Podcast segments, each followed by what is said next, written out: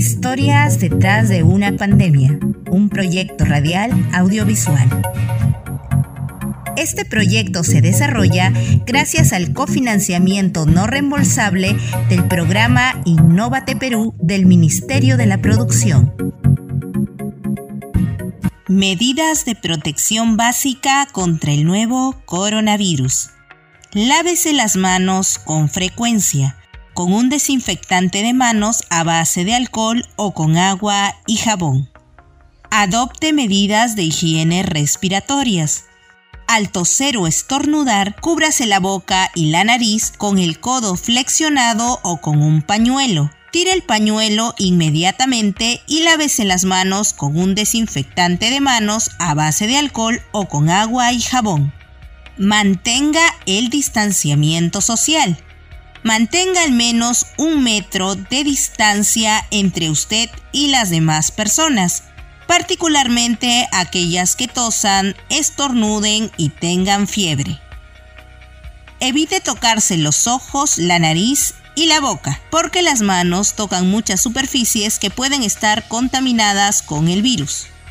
Si tiene fiebre, tos y dificultades para respirar, solicite atención médica a tiempo. Manténgase informado y siga las recomendaciones de los profesionales sanitarios. Permanezca en casa si empieza a sentirse mal, aunque se trate de síntomas leves. Les presentamos Historias detrás de una pandemia, un proyecto radial, audiovisual o financiado con el Ministerio de la Producción, producido por Doers y con la dirección de arte de Parada Alterna Grupo de Teatro Piurano. En este proyecto participan Katiuska Pirina Granda Cornejo, Daniel Flores Guerrero, Denis Curay Gutiérrez, Fabiola Ortiz Rosas y Guillermo Torre Estrellas.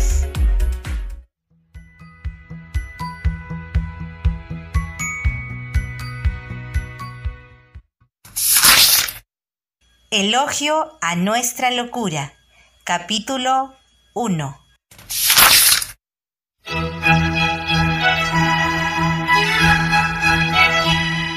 Elogio a la locura es un ensayo escrito por Erasmo de Rotterdam e impreso por primera vez en 1511. En la obra se hace una relación puntual entre las ventajas de la locura sobre la razón señala cuán felices son los hombres cuando viven arropados por la necedad, situación de la que no escapan ni siquiera los dramáticos, los filósofos, los teólogos, los papas, los reyes ni los príncipes. Es increíble cómo han pasado tantos años y aún la gente sigue considerando a la locura como una maldición.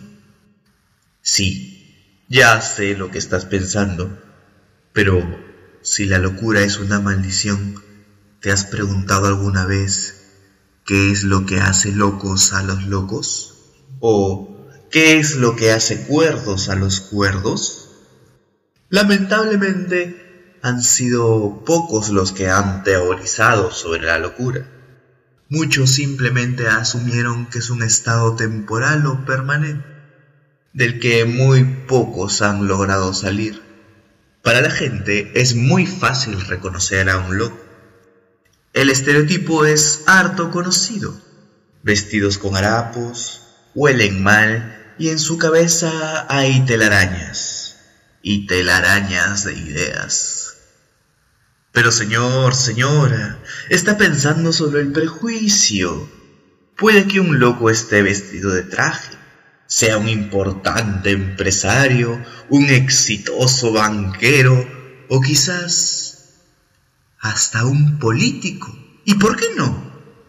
La locura para muchos es un estado mental, algo que te aleja de la realidad o quizá te da claridad.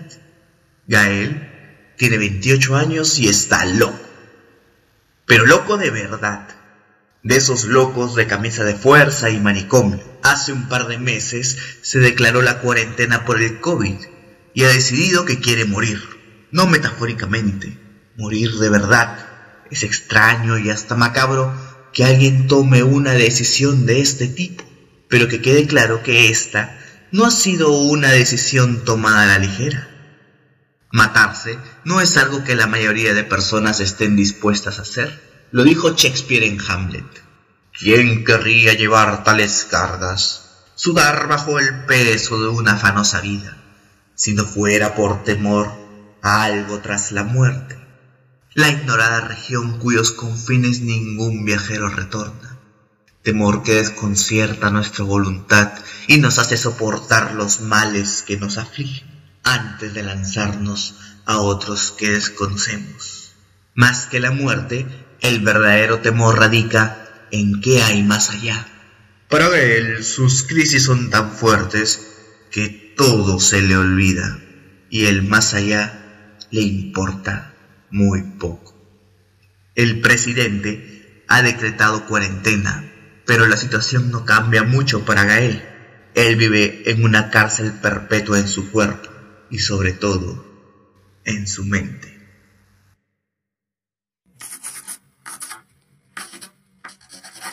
Lunes 30 de marzo del 2020. Hoy tuve otra crisis. Es la sexta esta semana. Los doctores dicen que se debe a que mi mamá vino a verme y que aún no estoy preparado para las visitas familiares. de controlar mi estado de ánimo cuando estén cerca de mí y que tratar de arrojarles cosas no es buena señal de mejoría. Debo admitir que me divierte ver la cara de mi hermana Carolina cuando piense que saltaré la mesa. Piensa que estaré loco para siempre. Tal vez sea cierto. O tal vez me mate antes de eso. Claro, si encuentro algo con que hacerlo. Pero todo cambió desde que apareció la pandemia. A mí me hace gracia pensar que ahora la gente en general sabe lo que significa estar encerrado sin tener contacto con nadie sucio, comiendo poco, mucho. Claro que a ellos los obliga el gobierno, en cambio mi causa es autoflagelación. La doctora dice que es necesario que escriba un diario para llevar registro de mi progreso. claro, como si tuviera algún progreso. Mi mamá me trajo una foto de Sara. Dice que es para que tenga un aliciente para salir de aquí pronto. La que no sabe es que ella fue la razón estar aquí. Necesito que respete mi decisión.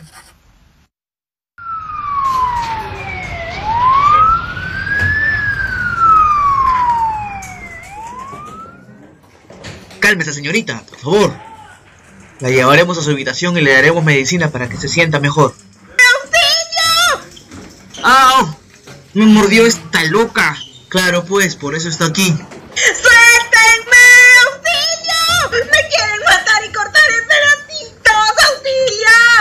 ¿Y si la llevamos con él? ¿Te volviste loco? ¿Quieres que nos despidan? Recuerda que hay cámaras. Pero ¿y si me vuelve a morder? Ya, no seas llorón. ¡Auxilio! ¡Me quiere llevar con los zombies! ¡Au! ¡Ay! Me mordió a mí también. Ah. Está bien, señorita. La vamos a llevar con su amigo, pero solo un momento. Gracias. Son los mejores enfermeros del mundo. Le voy a decir a Juana de Arco que los proteja con su espada cuando vengan los zombies. ¡Sorpresa! Aquí está su amigo, señorita. Vendremos por usted en un rato para llevarla a su cuarto. Listo, muchachos. Les prometo que no me voy a mover de este cuarto. ¿Sara? ¿Se puede saber qué haces aquí? Bueno, hoy inicia mi tratamiento. Así que me trajeron para que me sienta mejor. Me puedo sentar, ¿no? No. digas que, que está sentado tu amigo imaginario. en ese caso me quedo parado. Ahora mismo me vas a explicar qué estás haciendo en el manicomio y en mi cuarto todavía. Ay, te dije que hoy inicia mi tratamiento y querían que... Basta, Sara. Estoy oficialmente loca. He sido diagnosticada con ansiedad, depresión y con alucinaciones presumiblemente de rasgos psicopáticos. ¿Te has inventado esto solo para estar cerca de mí? Parece que saliste de un carnaval. ¿Qué? No. ¿En serio te crees tan importante como para que yo me tome el trabajo de hacerme la loca solo para acercarme a ti? Tienes razón. No soy importante. Siquiera debería estar vivo. Ay, ya. Deja de hacerte el grave que aquí la nueva soy yo, por favor. ¿No te das cuenta que quiero estar solo? Por eso fue que terminé contigo, porque te odio. Odio a todo el mundo, pero me odio más a mí mismo. Por eso me quiero morir. Es tan difícil entender eso. No, lo comprendí perfectamente. Entonces sal, termina tu carrera de medicina y muere dignamente ayudando a la gente contra la pandemia en lugar de autocompadecerte. Ni se te ocurre decirme que yo lo puedo controlar. Que salga con amigos, que vaya a fiestas, que son tonterías mías, porque sería lo último que quiero escuchar. No pensaba decirte eso. Pero si te vas a morir, al menos déjame compartir esto contigo, ¿no? ¡Qué romántico! No, vete. Me voy a quedar, te guste o no. Dirección y creación de libretos, Katiuska Pirina Granda Cornejo y Guillermo Torres Treyes.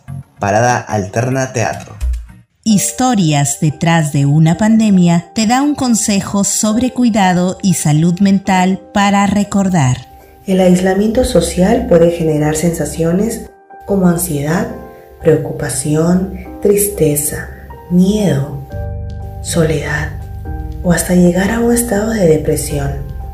Debemos ser conscientes de que estas sensaciones no solo derivan de nosotros, sino que también son provocadas por múltiples factores, como el estado de salud propio de otros, consecuencias laborales, incertidumbre por la situación, cuestiones económicas. Pero descuida, puedes afrontar esta situación de mejor manera. Mantente conectado con la gente. Este es un buen momento para llamar a tus seres queridos. Utiliza las redes sociales para ponerte en contacto con amigos, familiares, personas importantes para ti. Aprovecha este tiempo para actualizar tu agenda telefónica, poner al día tus contactos. Puedes establecer un día de la semana para hacer videollamada con tus amigos a través de alguna aplicación. Puedes llamar a tus padres, hermanos, hijos, preguntarles cómo va tu día, cómo te has sentido. Lo importante es que te mantengas en contacto con las personas. Soy Emma Curipuma, licenciada en Psicología. Agradecimientos especiales a la productora Doers Perú, que ha participado en la realización del proyecto Historias detrás de una pandemia. Esta productora piurana viene promoviendo y produciendo eventos culturales en nuestra ciudad. Doers, acércate al arte. El equipo de producción de Doers está conformado por Luis Chiroque Sosa, Keila Cornejo Segarra, Henry Cervantes Aguma, Diana Hidalgo Valdivieso, Isabel Palomino Coveñas.